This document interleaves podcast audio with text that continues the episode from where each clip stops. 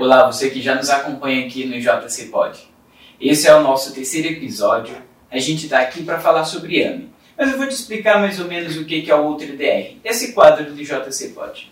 Aqui no UltraDR, a gente convida famosos anônimos para falar sobre doenças raras e sobre o teste do pezinho, que é um teste que a criança faz entre o terceiro e o quinto dia de vida para tentar diagnosticar, ou pelo menos triar, algumas doenças que são raras e que têm tratamento que muda ou a qualidade de vida ou aumenta a sobrevida dessas crianças.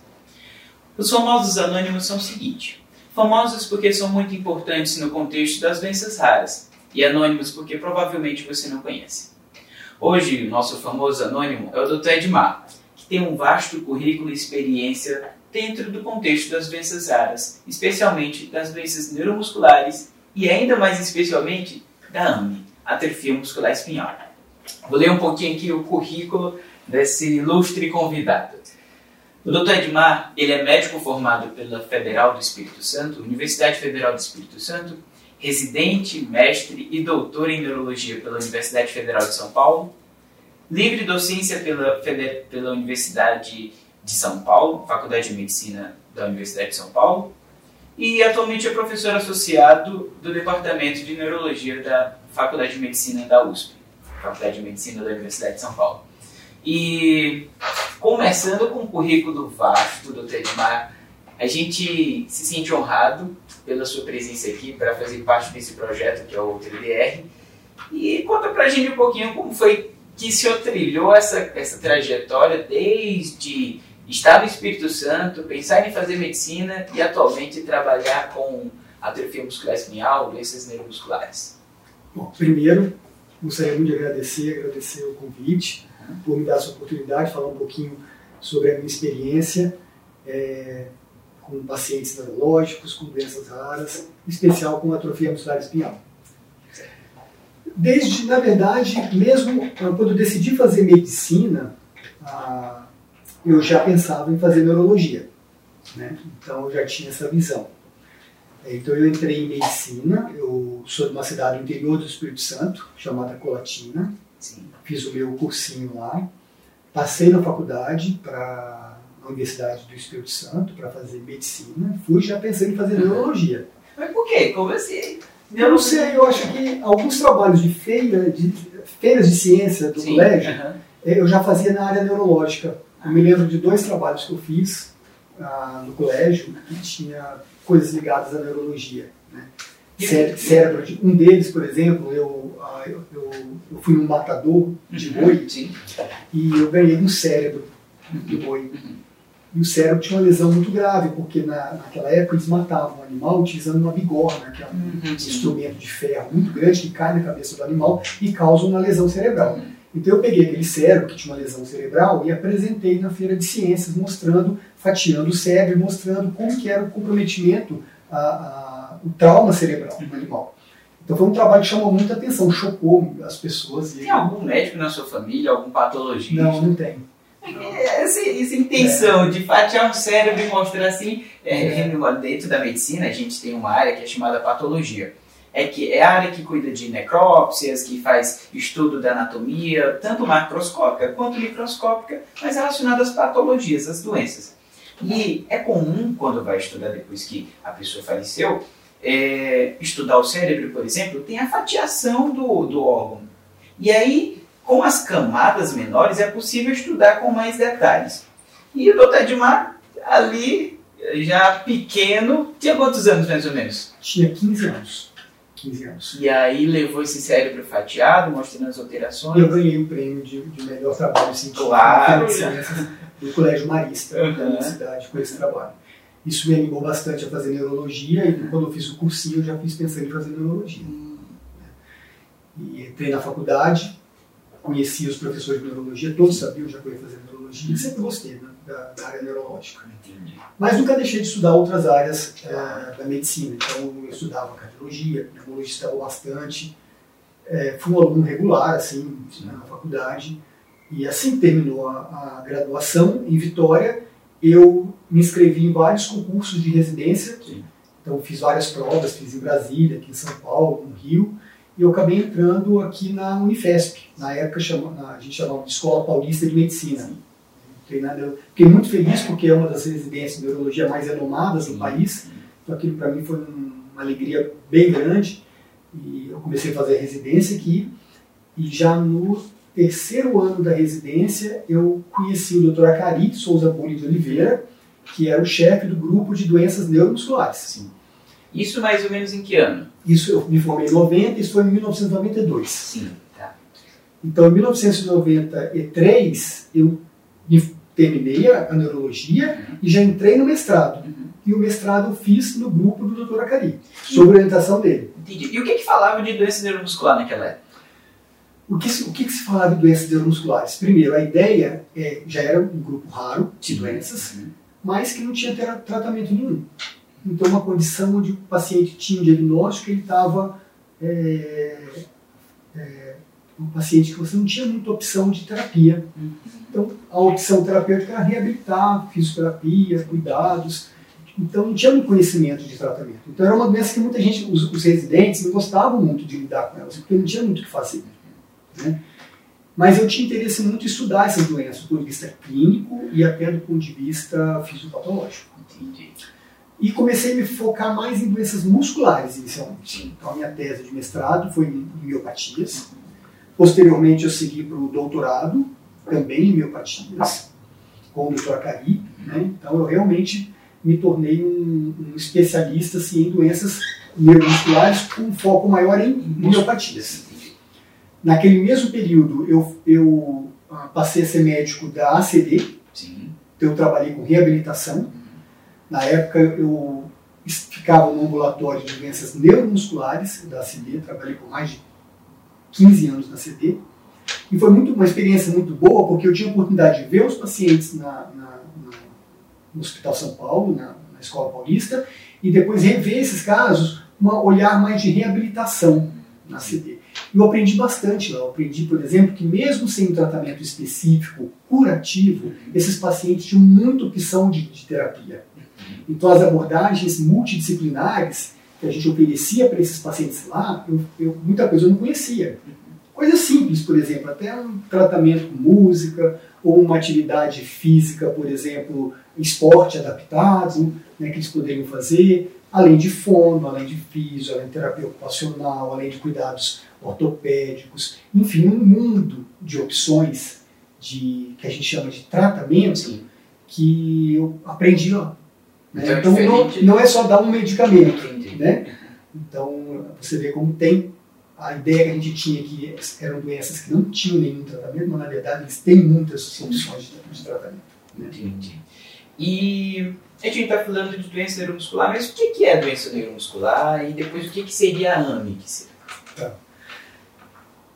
Na verdade, a gente, quando eu dou aula para os alunos da graduação, a gente divide essas doenças assim, neurológicas em dois grandes grupos: doença do sistema nervoso central e doença do sistema nervoso periférico. O sistema nervoso central é aquele que compromete, ou seja, aquele que faz parte do cérebro e a medula. Então, todas aquelas doenças que afetam as células neuronais cerebrais ou medulares são centrais, uma doença de causa central. Por exemplo, um AVC, um tumor, Esclerose múltipla. Esclerose múltipla. E aquelas doenças que afetam o nervo, a inervação, a junção entre o nervo e o músculo e o tecido muscular, são aquelas que afetam a via periférica, ou seja, após a medula. Porque está tudo dentro da caixinha de osso no centro, que é cérebro e medula é central. central. Saiu dessa caixinha de osso, é periférica. periférica. E as doenças periféricas são as neuromusculares. Tá, beleza. E onde é que a AMI entra nisso? A AMI entra no sistema periférico. Por quê? É uma doença primariamente do corpo celular, uhum. localizado no corno anterior da medula. Tá. Então, Embora o, essa célula esteja localizada na medula, o, todo o prolongamento dela forma uma unidade motora. Uhum. Por isso que ela é classificada dentro das doenças neuromusculares. Entendi. Então é tipo a raiz da. Eu não vou dizer raiz, mas o, o início da AMI em, em patologia e doença está na medula. Só que toda a repercussão, o prolongamento daquele, daquela, Está no sistema periférico. No sistema periférico, entendi. E como é que ela se manifesta? O que, que dá de sintoma? Então, as doenças neuromusculares, uma característica principal de todas elas é a fraqueza muscular. Então, são doenças que levam a uma incapacidade física. Né? Isso leva a comprometimento de braço, de perna, fraqueza para respirar e fraqueza para engolir. Né? Então, é, são as manifestações gerais. E a AMI se caracteriza basicamente por isso. Primeiro, uma doença basicamente motora. Então, o indivíduo tem fraqueza muscular. Tem alteração da, alteração da sensibilidade? Não tem. Tem alteração cerebral, cognitiva, assim, de, de aprendizado, é, comportamental? Não tem. Né? Então, é uma doença realmente motora. O que a gente chama de uma doença motora? Que causa fraqueza muscular. Entendi. E essa fraqueza predomina nas pernas, uhum. e à medida que a gravidade da doença vai aumentando, vai subindo, afetando o braço também. Uhum. Se a doença é muito grave, afeta também a respiração, o músculo da respiração e também o músculo da deglutição. Entendi. Quanto mais grave a doença, maior o comprometimento respiratório. Né? Quanto menos grave a doença, menor o comprometimento alto, ou seja, lombar respiratório, afeta mais as pernas. Tá. E o que, que, seriam os primeiros sintomas assim que, que direcionariam para uma doença neuromuscular? Porque eu imagino que, como você falou, vai acometendo pernas e vai subindo. Mas o que, que seriam os primeiros sintomas que uma pessoa por mais leiga que ela seja, por menos conhecimento médico que ela tenha, ela consiga identificar que não tem algo certo e que seria um indício de uma doença neuromuscular ou muscular. Vou te dar um exemplo, um exemplo do AVC, acidente vascular cerebral. Quando as lesões são cerebrais, uhum. elas tendem a afetar um lado só. Então, se você tem uma lesão aqui, por exemplo, no lado direito, você vai, no lado esquerdo vai ficar comprometido. Isso acontece no AVC. Nas doenças neuromusculares, em geral, o que você tem é o comprometimento dos dois lados ao mesmo tempo. Entendi. Então, o que acontece na AMI, por exemplo? Então, você tem comprometimento das duas pernas, dos dois braços, né? Então, o quadro é mais difuso. Mais espalhado pelo corpo. Mais não, um, não é localizado ali, por exemplo, é só o braço direito que não está mexendo adequadamente. Existe um quadro localizado. Sim, por exemplo, vamos supor que você tem uma lesão por arma de fogo uhum. no plexo braquial uhum. à direita. Uhum. Então, você vai ter uma lesão nervosa só no braço, Sim. localizado. Uhum. Mas foi um quadro claramente periférico. Sim, entendi. Né? Mas se é uma doença degenerativa, nesse sentido, ela tende a ter um comprometimento mais difuso. Tá né? Que é o que acontece na AMI. E tá. E aí, na AMI, tem o paciente que já tem sintomas e ele vai ter uma jornada o que, que eu digo de jornada? Vai ter um diagnóstico, porque aqueles sintomas indiciam, né, dão a, a, o alarme. Então, vai ter uma proposta de tratamento, seja com as terapias não farmacológicas, ou seja, com fisioterapia, fonoterapia, enfim, é, e também o tratamento farmacológico. Mas, recentemente, tem a possibilidade de um diagnóstico pré-sintomático para a AMI. Estou correto em falar isso? Está correto. E como é que é essa jornada? Como é que isso acontece? Eu vou diagnosticar antes de aparecer sintoma, como é que isso é possível? Então vamos lá. É, a AMI é uma doença que tem uma variabilidade clínica. Tá. Tem paciente que adquire um quadro mais grave e tem paciente que adquire um quadro mais leve. Sim. Tanto que é classificado em tipo 1, tipo 2 e tipo 3. Sim. O tipo 1 é quando pega bebê. Começa a manifestar do zero ao sexto mês de vida o tipo 2 um pouquinho depois e o tipo 3 mais após os 3 anos de idade. Né? Tem fatores genéticos que determinam essa diferença. A gente pode conversar um pouquinho depois se você tiver que tá certo. É, então, por que a gente fala doença começa e ela progride? Porque, na verdade, a ANI é uma doença genética que falta uma proteína importante para manter aquele neurônio vivo é a chamada proteína da sobrevida do neurônio motor, ou SNN. Sim. Se o indivíduo não tem essa proteína, ele tem uma quantidade muito baixa dela, normalmente ele tem uma quantidade baixa, hum. ele mantém uma função normal até um determinado momento, a partir de determinado momento, o neurônio começa a ficar fraco, começa a morrer. Entendi. Aí começa a manifestar a doença. Entendi. E a doença é progressiva. Porque o músculo funciona sob o estímulo do neurônio. O músculo é totalmente É como se fosse uma lâmpada e um interruptor. É. Se o interruptor está com curto-circuito ali, pela morte do neurônio, paralisa. eu não consigo ligar a lâmpada, entendi. Então, quando você pega um bebê, a, a faixa, a faixa etária de maior, a, que mais comumente você vê o início da doença é entre o segundo e o quarto mês de vida. A maioria dos bebês manifestam, o mês, a, família começa a notar o problema nesse período. Ah, mas até o segundo mês de vida, em geral é um bebê normal. E o que, que acontece? Por que, que a família começa a perceber? O que, que tem de alterado? Em geral, vamos, vamos imaginar uma- um bebê do zero ao segundo mês de vida normal. Sim. No segundo mês, a criança já começa a sustentar a cabecinha, Uhum. tem uma criança bem agitadinha, você bota ela deitadinha de barriga para cima, ela levanta as perninhas, levanta os bracinhos. A partir daí, ela começa a perder esses movimentos. Vai ficando mais molinha. Vai ficando mais molinha, a, família, a mãe pega, por exemplo, a criança está mais largadinha, e o mais importante, aquele sustento cervical começa A perder. a perder.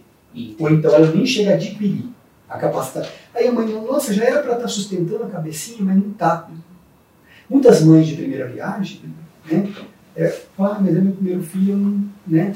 Então passa um pediatra, o pediatra às vezes fala, não, vamos esperar um pouquinho mais, é uma criança um pouquinho atrasadinha, mas tem que tomar muito cuidado com isso. Porque às vezes esse pequeno atraso já é a manifestação da doença. Entendi. E as mães podem seguir pela caderneta da criança, né? Que tem os marcos do desenvolvimento. né? Então tem o tempo certo para a criança estar sustentando a cabecinha, tem o tempo certo de ela estar pegando um objeto, segurando, passando para uma mão, eh, passando para outra. E aí observar isso atenciosamente, às vezes pode te dar um Mães indício. que tiveram mais crianças, elas percebem logo. Ela não é Tá. diferente do meu, do do outro filho, né? E outra coisa importante, mais tem em torno de 30% mais ou menos dos bebês já manifestam a doença antes dos dois meses de vida. Tá. Mas tudo bem, a gente pode comentar isso posteriormente. Tá. Respondendo a sua pergunta da importância do diagnóstico é, antes de iniciar os sintomas, ah, então imagina, você, imagine que você consiga num bebê que vai desenvolver a doença com dois meses de vida, Uhum. mas com um mês de vida você já sabe que ele tem a doença, Uhum. ele já tem alteração genética, a criança normalmente está clinicamente normal, mas eu sei que ele vai manifestar. Tudo aquilo que for possível em termos de terapia, eu já posso oferecer para essa criança, Tá. antes da doença começar a manifestar. E uma coisa, eu dei a, a gente falou aqui de um ex- eh, pensou na AME e pensou no exemplo, que seria, por exemplo, ligar uma lâmpada. Se tem um curto-circuito no interruptor, a lâmpada não acende, né? Teria na AME, por exemplo, uma possibilidade de eu consertar esse, esse curto-circuito, ou seja, o neurônio, eu conserto o neurônio para voltar a acender a lâmpada, ou eu só, como é que eu posso dizer, controlo para que esse curto-circuito não aumente? Infelizmente, esse neurônio ele não regenera. Então, quando você perde esse neurônio, é definitivo. Entendi. Então, por isso que é muito importante você tratar o mais precoce, precoce possível, para evitar que você perca o neurônio. neu- o neurônio. Entendi. Então, essa, essa pergunta sua, se eu tenho como religar, eu não tenho como religar. Entendi. Tá certo.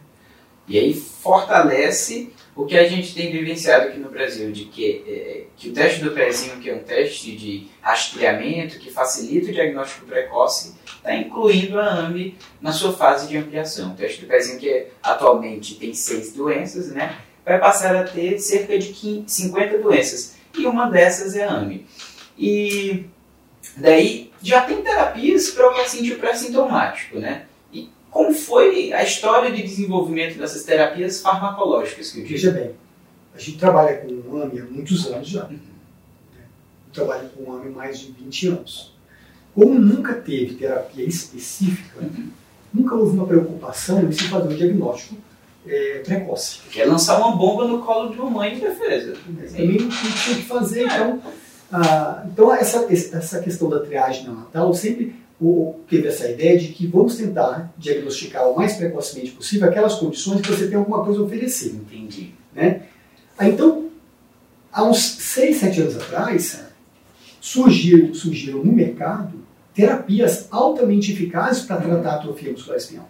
Sim. Primeiro foi o medicamento chamado nusinercena, depois, ah, agora mais recentemente, o Risesplan, e a, e a terapia gênica, os Zolgensma. São medicamentos efetivos testados em todos os três tipos de atrofia muscular espinhal, cada um com a sua característica. Né? É, então, bom, se eu tenho tratamentos altamente efetivos para evitar a progressão da doença, veja bem, esses medicamentos não são regenerativos. Sim, como a gente então, já tinha falado. Não volta a religar o neurônio. o neurônio. Mas eu evito Mas que eu outros deixem. morrer. Entendi. Eu paro a doença naquele momento. Uhum. Então, olha, então eu preciso parar a doença lá no início. Beleza. E o que, que eu chamo de o mais precoce possível? É antes de começar a manifestar a doença. Entendi, antes de desligar. Antes de, antes de iniciar os sintomas. E tá certo. Mas como é que surgiu essa. Porque eu imagino que AME é considerada uma doença rara, então tem uma quantidade de pacientes que é limitada. E também é, tem várias questões relacionadas à sobrevida dos pacientes, que também de, da possibilidade de eu testar um, um novo tratamento. Porque se é, o paciente já está com muitos neurônios desligados, eu conseguir estudar o tratamento vai ficar complicado. Como é que se dá, assim, do ponto de vista de pesquisa, testes e estudos para desenvolver um tratamento novo? Em geral, esses tratamentos eles se iniciam numa fase que a gente chama experimental. Sim. Então, existem fases que você estuda na célula, Uhum. né, ou até em modelo animal. No caso da AME, o grande avanço que aconteceu na atrofia muscular espinhal foi em 1995 com a descoberta do gene, o gene Ah. SMN1. Entendi. Com a descoberta do gene, foi possível desenvolver um camundonguinho com a doença, faltando o gene. Né? Então você começa a estudar esse camundongo. Uhum. Então, neste camundongo, foi possível identificar a, a, a- a fisiopatogenia da doença e testar diversas terapias. Então, muitos tratamentos foram testados. Né? E em 1990, e, ah, eh, em 2000 e, ah, não lembro exatamente o ano, mas há mais ou menos uns 7, 8 anos atrás, um laboratório de Massachusetts identificou ah, no gene SMN2, que é um gene parecido com SMN1, que produz um pouquinho dessa proteína, da proteína SMN, que existia uma, uma região nesse, nesse gene que, quando você bloqueia essa região, você consegue fazer com que esse outro gene produza uma quantidade maior da proteína SMN funcional. Entendi. Então esse tratamento faz meio que o SMN2 virar um step. Exatamente. Entendi. Um gene E o que que, que tá- é o SMN2? O SMN2 é uma cópia falsa do SMN1. Uhum. O indivíduo não tem o SMN1, Uhum. o paciente doente, mas ele tem o SMN2. Entendi. Então, o que, que é feito? Ah, eles desenvolveram um fragmento de DNA. Uhum. Esse fragmento de DNA ele é inserido no paciente, que é uma molécula, um oligonucleotídeo, que vai lá naquela região, liga, bloqueia aquela região e, por um mecanismo genético, aquele, a- a- aquele gene começa a produzir uma A quantidade proteína. maior de proteína funcional.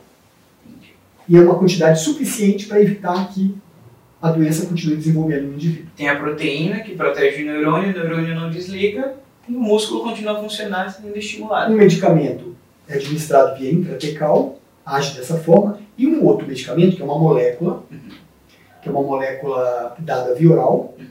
atua em outra região, mas que um mecanismo parecido, Entendi. também age dessa forma. E o intratecal seria por, uma, por um acesso na, na medula. Um acesso na medula. Igual quando você vai fazer uma coleta de líquido, Ou então quando vai fazer RAD. raque anestesia. Entendi. Entendi, tá certo.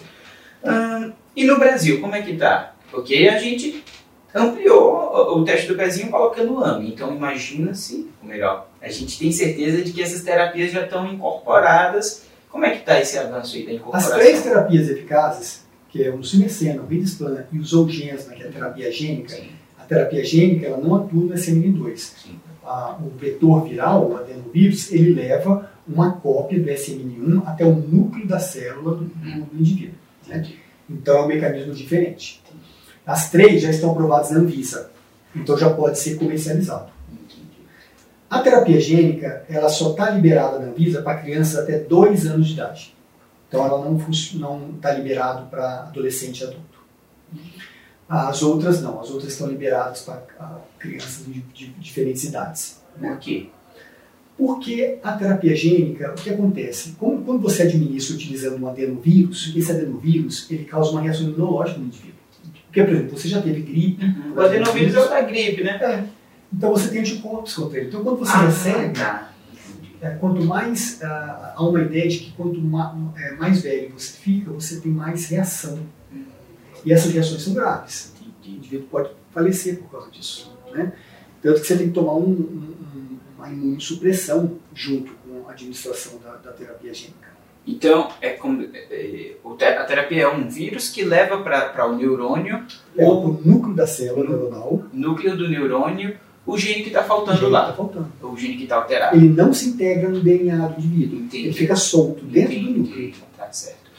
E Mas por ser um vírus, tem a capacidade de gerar uma reação uma inflamatória, reação de doença. É. E aí a gente tem que pesar o benefício e o risco como qualquer outro tratamento. Até dois anos o benefício é aumentado, porque muitos neurônios Por que até dois anos? Na verdade, porque os estudos foram feitos em bebês Entendi. até seis meses. Entendi. Depois, agora está tendo estudo em pacientes mais velhos. Então a gente não tem resultado ainda de segurança. Eu imagino que daqui a alguns anos a gente vai ter resultado de segurança.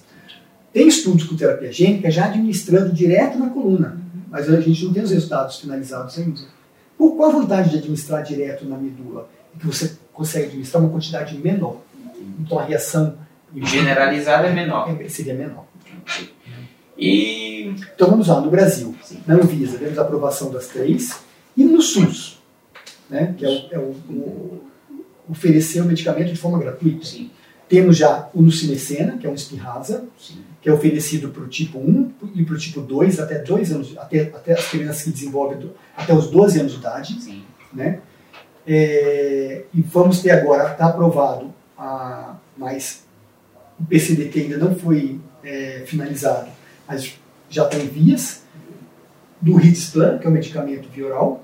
Então eu imagino que dentro de uns dois meses no máximo já vai estar disponível também no SUS. E a partir da semana que vem começa a análise na Politec da terapia gênica, dos Zolgensma. Entendi.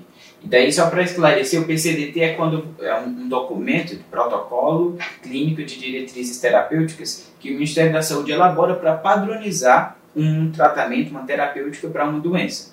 Então, ele explica o que é a doença, a fisiopatologia e diz quais são as vias terapêuticas, as vias de tratamento. Orientar o médico, para orientar. prescrever. Exatamente. Né? Exatamente. E a banca da Conitec, né, que a gente pode dizer assim, é a Câmara Técnica, ela estuda um, um, um conjunto de especialistas que estudam a possibilidade de um novo tratamento ser utilizado pelo, pelo SUS, assim, é, no tratamento de determinada doença. Ou seja, eu construo a molécula A, eu digo que ela serve para a doença B. A Conitec, esses especialistas se juntam, vão estudar se de fato Sim, essa molécula que eu criei serve para B e se tem uma efetividade, se o custo para eu comprar, para o SUS comprar essa molécula e usar na, na doença B é, é sustentável. O que é sustentável? Que vai realmente funcionar e que eu vou gastar menos cuidando das complicações dessa doença quando eu compro essa molécula.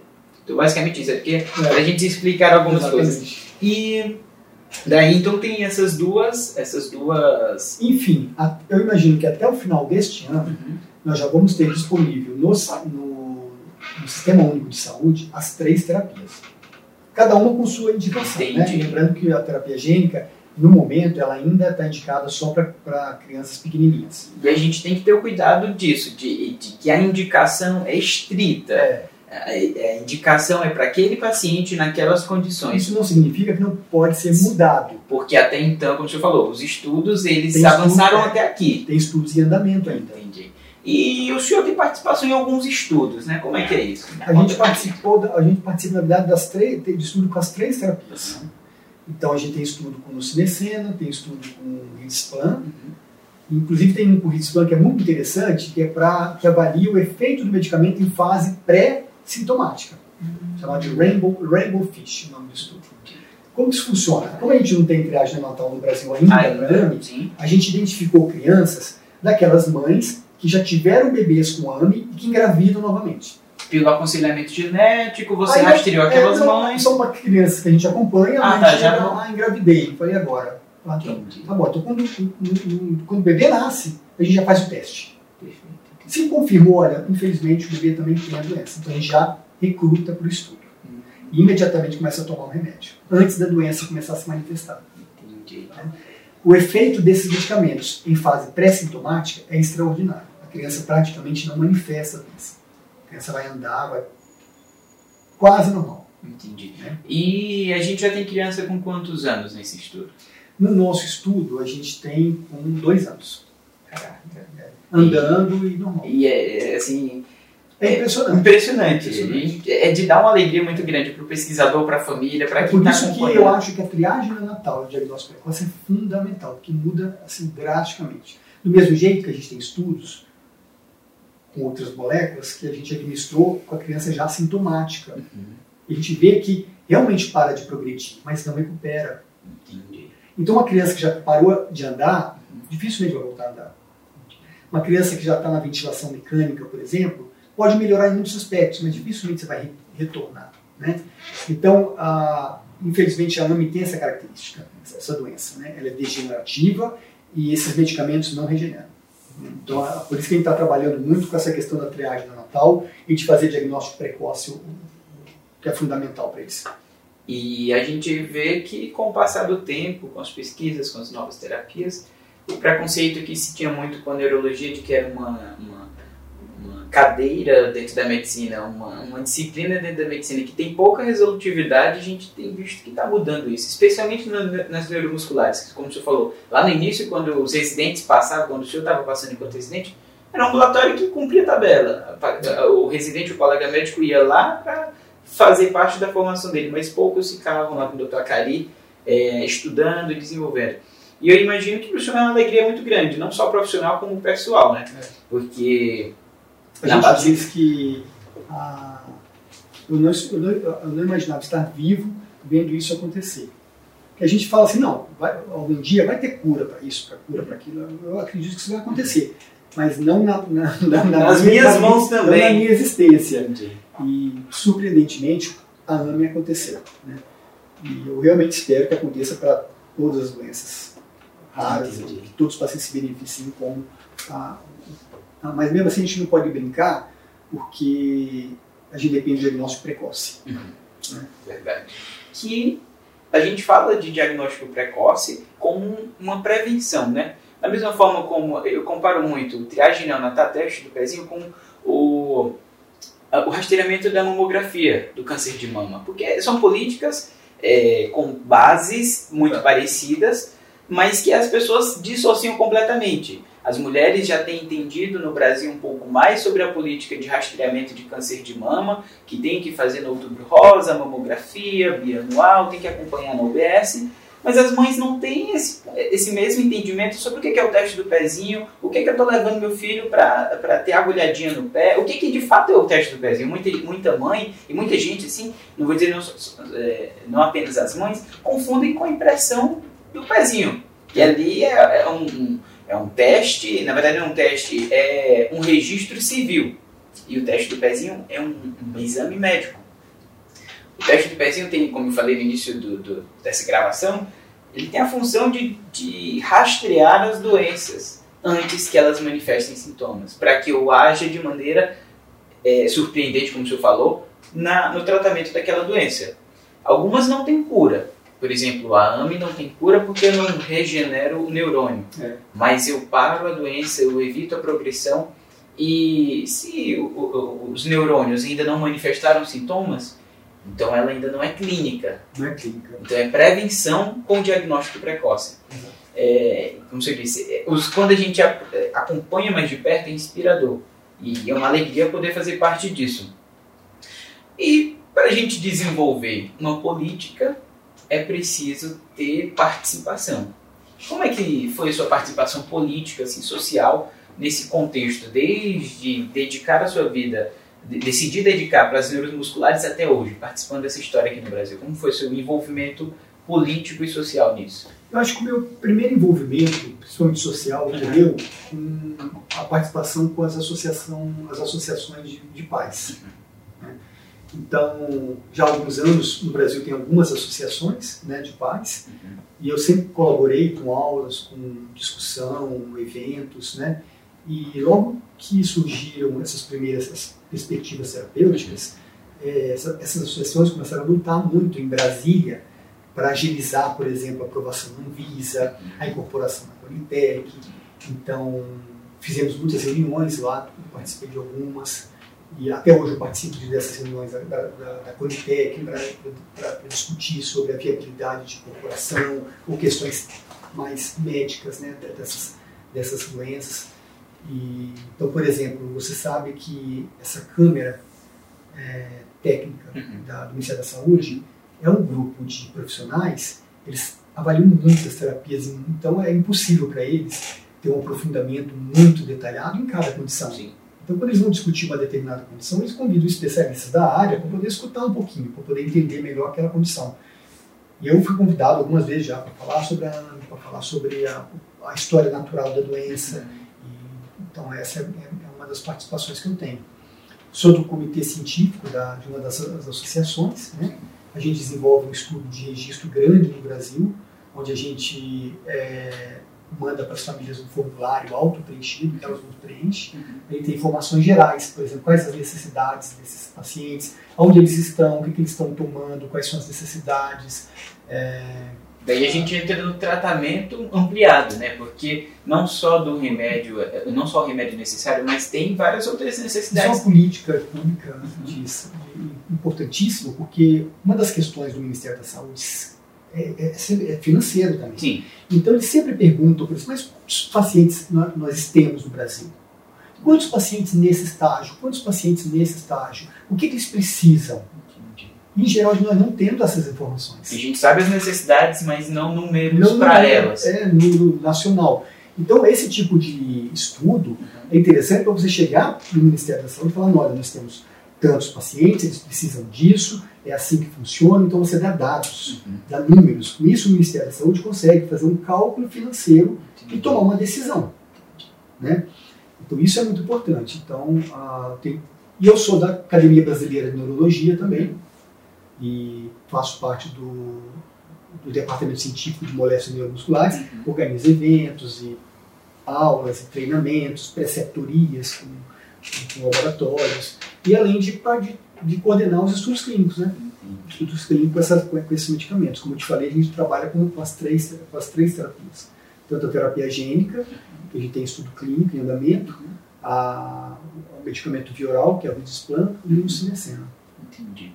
E uma coisa, como o senhor falou, os especialistas que são convocados pelo Ministério da Saúde para estabelecer se uma, se uma nova terapêutica é efetiva e, e se o custo se justifica, eles precisam contratar, chamar, convidar especialistas como o senhor para falar especificamente de uma doença que foge à, à, profundidade que eles têm. Os médicos, de maneira geral, do Brasil, que eu digo, é, eles precisam de um norte também para como é que eu vou tratar esse paciente que agora eu vou pegar sintomático, pré-sintomático, ou seja, antes da manifestação do sintoma, eu tenho que saber um fluxo bem estabelecido de como é que eu vou guiar esse paciente, essa família, para que eu de fato justifique o custo da medicação, porque tem que ser aplicado no momento certo, da forma correta, tem que ter um acompanhamento muito próximo. Como é que tem se desenvolvido essa padronização do atendimento ao pré-sintomático? Olha, nós não temos ainda o, a triagem neonatal no Brasil Sim. já em andamento para tratamento espinhal. Temos um projeto piloto Sim. em andamento. Aqui no estado de São Paulo, a proposta de um, um novo projeto piloto, Sim. e dentro desse projeto piloto há um, um, um guia de orientação ah. para acompanhar e tratar eventuais diagnósticos nessa fase pré-sintomática.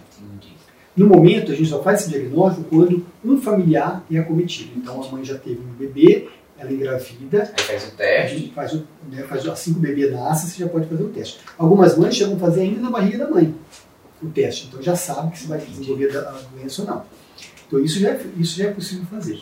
Entendi. Então, é, tem esse, esse, como ainda não está em, em efetivação da, da do teste do pezinho, os estudos, na verdade, a infraestrutura para receber esses novos pacientes está sendo montada Está sendo montada, entendi. Fora do Brasil, isso já funciona em vários locais. Nos Estados Unidos, quase todos os estados a fazem. Né?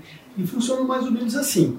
Ah, faz uma triagem, o bebê nasceu, nos primeiros dias, coleta, né, o, naquele papelzinho de filtro, é, é testado, Se deu alterado, precisa de uma confirmação. Essa confirmação pode demorar talvez uns 10 dias, a gente está calculando isso. Né? Nesse período, o bebê já é encaminhado para um centro de referência para ser avaliado. Né? Então, sendo confirmado, imediatamente já solicita o, o, o medicamento. Entendi. Então, eu gosto de fazer a, a analogia com câncer de mama que talvez as pessoas entendam com mais facilidade. No câncer de mama, quando a mulher faz a mamografia, que é o primeiro teste, é como se fosse o teste do pezinho, veio uma imagem que sugere câncer. O que, que ela faz? Ela complementa aquele estudo. Seria um teste é, genético mais profundo. Em confirmando, no caso do câncer de mama, que é câncer, a mulher eh, já é direcionada para um centro de especialidade que vai tratar aquilo ali. Da mesma forma, vai, eh, eh, é a intenção de que ocorra com a criança. Em sendo diagnosticada, a AME vai ser direcionada para um centro.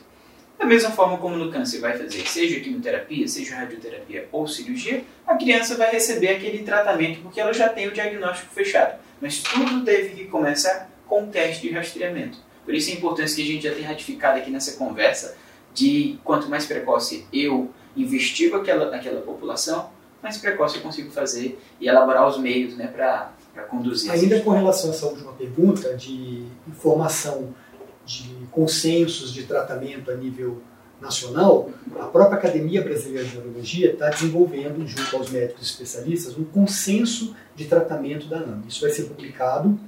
até o final do ano. Por que, que esse consenso ainda não foi finalizado? Porque toda a parte política no Ministério da Saúde está acontecendo agora. Uhum. Então eu imagino que nos próximos dois, três meses, né, a, nós vamos ter já informações sobre quais os medicamentos foram incorporados, quais, então quais os PCDTs foram finalizados. Então, baseado nisso aí, a gente consegue desenhar um consenso que seja atualizado, atualizado né, para poder orientar os médicos gerais, que não têm tanta familiaridade com a, com a doença, para poder prescrever e acompanhar esses pacientes. Entendi.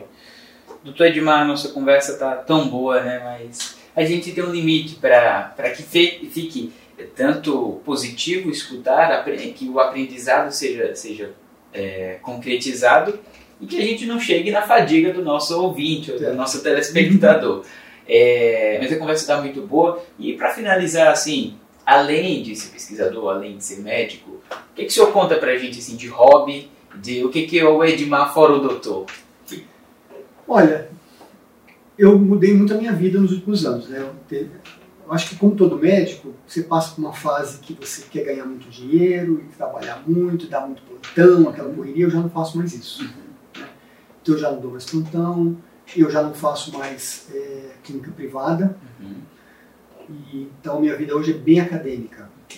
Né? Então eu, eu, sou professor também da Universidade de São Paulo, eu coordeno um ambulatório de atrofia muscular espinhal e de doenças neuromusculares, então a minha vida médica está tá, tá mais relacionada a esse aspecto. Com isso eu tenho tempo suficiente para praticar um pouquinho de esporte, jogar tênis, é, eu tenho um sítio que eu vou final de semana com um cachorrinho e, e, e, então é isso que eu faço. Então eu acho que eu, eu tentando conciliar né, tudo, todo esse trabalho com um pouco também de qualidade de vida. Né? E é o que é essencial, né? A gente tem vivido uma realidade muito de burnout, especialmente entre os médicos, muito em razão do que o senhor começou a falar, dos plantões imediatos, o que, que é... Que, Mas que um ponto um... importante, eu não, eu não deixo para trás tudo aquilo que foi montado, porque ah, toda a minha formação e agora eu tenho formado muitos estudantes. Uhum. Eu tenho formado muitos alunos, muitos doutores, é, pós-doutores. Então, eu formei uma equipe bem, bem ampla e capacitada para trabalhar com doenças neuromusculares no nosso ambulatório. Então a gente criou um ambulatório de atrofia muscular espinhal, onde a gente tem especialistas, tanto neurologista infantil, neurologista adulto, temos pessoal da reabilitação. Então hoje eu posso me dar o luxo de deixar a equipe funcionar. Entendeu? Eu, eu passo orientação sobre tudo, tudo é discutido comigo, mas eu tenho pessoas capacitadas me ajudando. E a beleza de você não só fazer, mas deixar um legado, né? Exato. Porque alguém tem que continuar além de você. E continuamos formando gente, treinando pessoas. Né? Então, é, eu acho que isso é um ponto positivo, porque não é que você vai abandonando aquilo que você uhum, montou, uhum. mas você vai é, passando o legado. Permitindo que seu projeto ande, o projeto ande com as próprias Eu pernas. consigo me envolver com outras coisas, até mais políticas, Entendi. enquanto a, a atividade ali do dia a dia com o paciente, o- o- nós temos médicos assistentes que fazem isso. Doutor Edmar, muito obrigado pela conversa. É, o Outro DR fica extremamente lisonjeado da sua, da sua possibilidade de vir aqui conversar com a gente. E espero que você também tenha gostado, que você tenha aprendido bastante sobre AME, sobre teste do pezinho, sobre o cuidado com as doenças raras, especialmente as neuromusculares. Curte, comenta as tuas dúvidas, as tuas sugestões, o que você quiser falar mais com a gente, pode comentar no Spotify, que você deve estar nos escutando. Segue o nosso podcast e acompanhe as novidades também no Instagram do IJC. A gente sempre está postando lá no hashtag UltraDR. Muito obrigado.